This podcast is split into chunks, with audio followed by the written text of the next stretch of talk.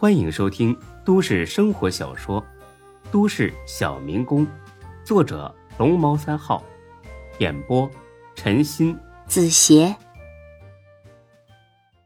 第一百三十四集。今天的心理波动变化，这也太大了。这要是心脏不好的，那怕是承受不了一个心肌梗，那就过去了。哈哈，丁哥，客气了，都是过去的事儿。丁坤呢，抽出烟来，扔给他俩一人一根。这个举动表示，他对孙志两人已经没有半点敌意了。那咱们就说说眼下这事儿吧，高勇啊，据这个叫磊子的自己说，他跟了你差不多有十年了。一个人跟了你十年，还能做出这种丧心病狂的事儿来，你不觉得很丢人吗？你不觉得自己应该为这事儿负责任吗？高勇确实觉得很丢人，但是他真没觉得自己应该为这事儿负责。毕竟磊子是活生生的人，又不是高勇的控制，自己能给他赔上这十万块钱，已经是。仁至义尽了，兴许是瞧出了高勇的想法，不等他说话，丁坤又开口了：“这么和你说吧，在外人看来呢，他跟了你这么久，就算不是你的心腹，和你的关系也不会差的。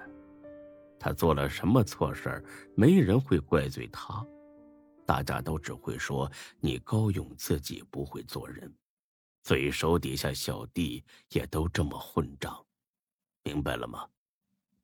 这个道理高勇自然懂，但是他觉得也很无奈，因为在他看来，想混大就得人多，想人多就得包容，他不想和丁坤争执什么，因此直接答应下来。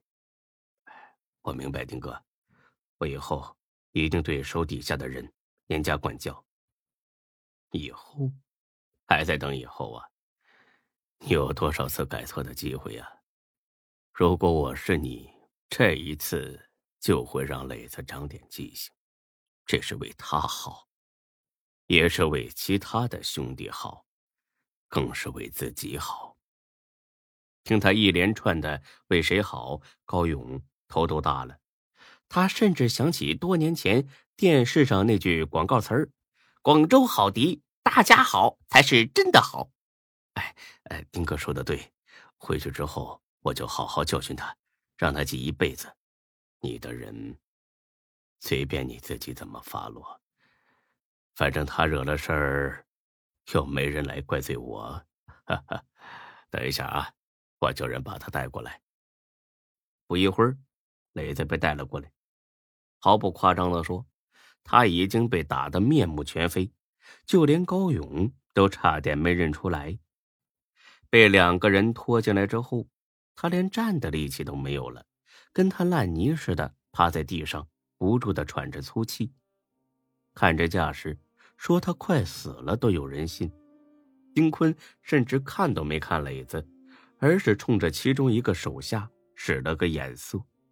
那人毫不犹豫的摸出一把刀子，直接砍掉了磊子的右手小拇指。磊子惨叫一声，满地开始打滚，血水抹得到处都是。高勇和孙志吓得不轻。这种情景，他们也就在电视电影看过，在现实生活中，这还是头一回。这种视觉上的冲击对心灵的震颤是十分强烈的。丁坤站了起来，伸了伸懒腰。欺负我们集团的人，我总得有点表示，不然我丁坤以后还怎么在社会上混呢？好了，这边的事儿也了了。至于你要怎么发落，我就不过问了。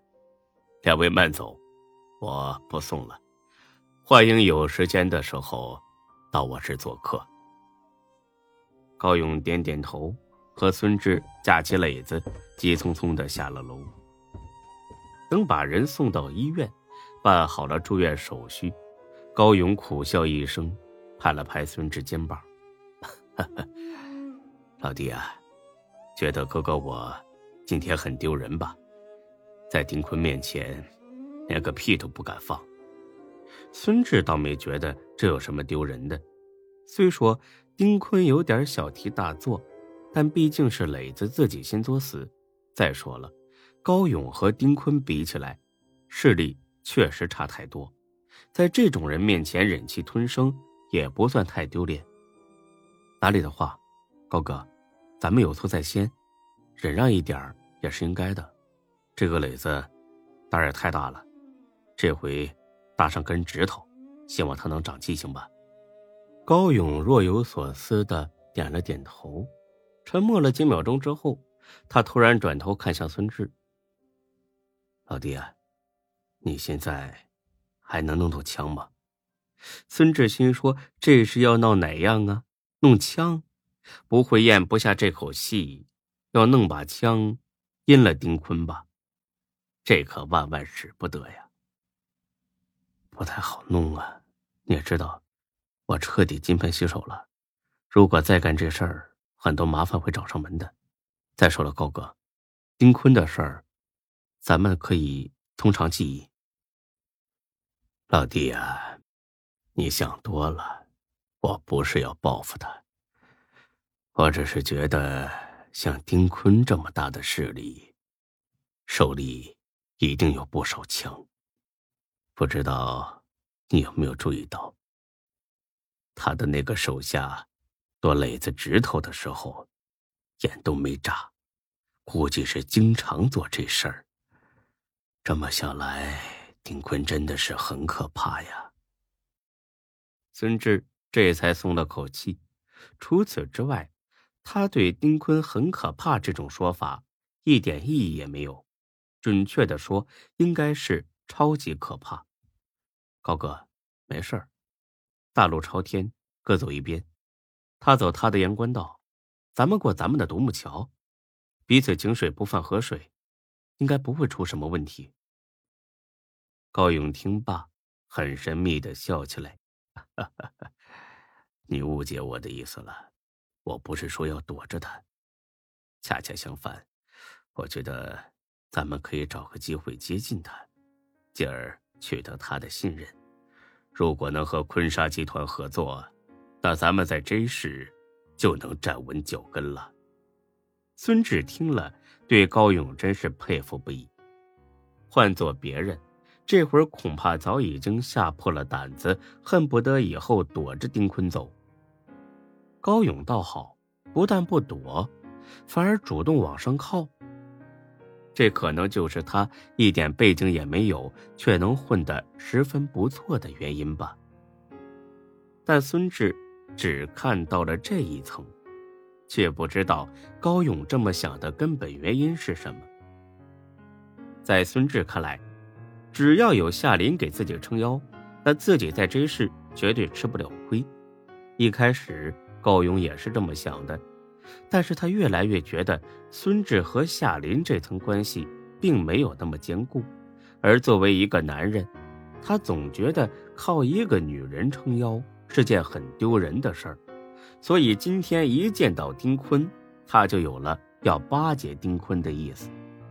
因为丁坤这个人给他的第一印象非常不错，而高勇对自己看人的眼光向来很有信心。比如他第一次见孙志的时候，就觉得孙志不是个寻常人，而后来的事儿也证实了他的眼光是完全正确的。当然，这些话他是不能告诉孙志的，这不是有所隐瞒，恰恰是。出于尊重，老弟啊，无论如何，我都得好好谢谢你。我让华子安排好了，明天呢，咱们就去玉泉山的关公庙拜把子。以后只要是你的事儿，就是哥哥我的事儿，咱哥俩这辈子就算绑一起了。如果放在几个月之前，孙志绝对不会答应这种事儿。因为他并不喜欢跟这种社会人走得太近，但是打了这么多交道之后，他越来越觉得高勇这个人还是十分不错的，仗义、聪明、有原则。除此之外，对目前的孙志来说，高勇所拥有的财富和社会经验都是他紧缺的。跟高勇一起混，对他来说好处远远大于坏处。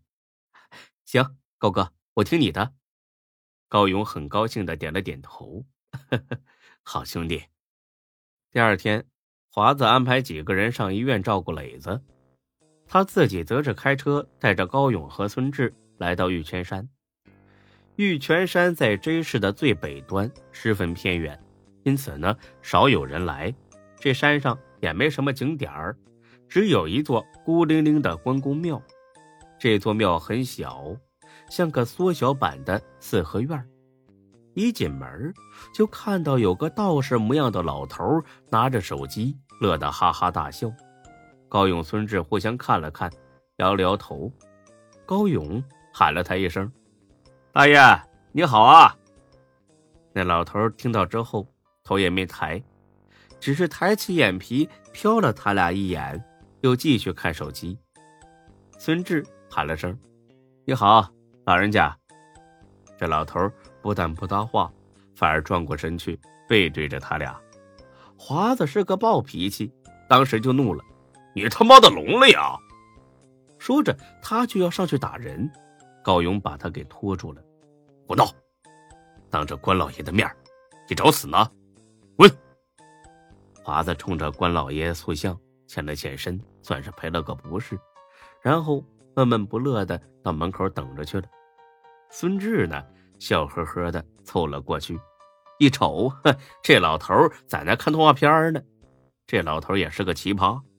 孙志无奈的揉了揉太阳穴，大爷，来一根不？说着。他递过去一根九五至尊，这老头倒是识货，眼睛一亮，立刻接了过去。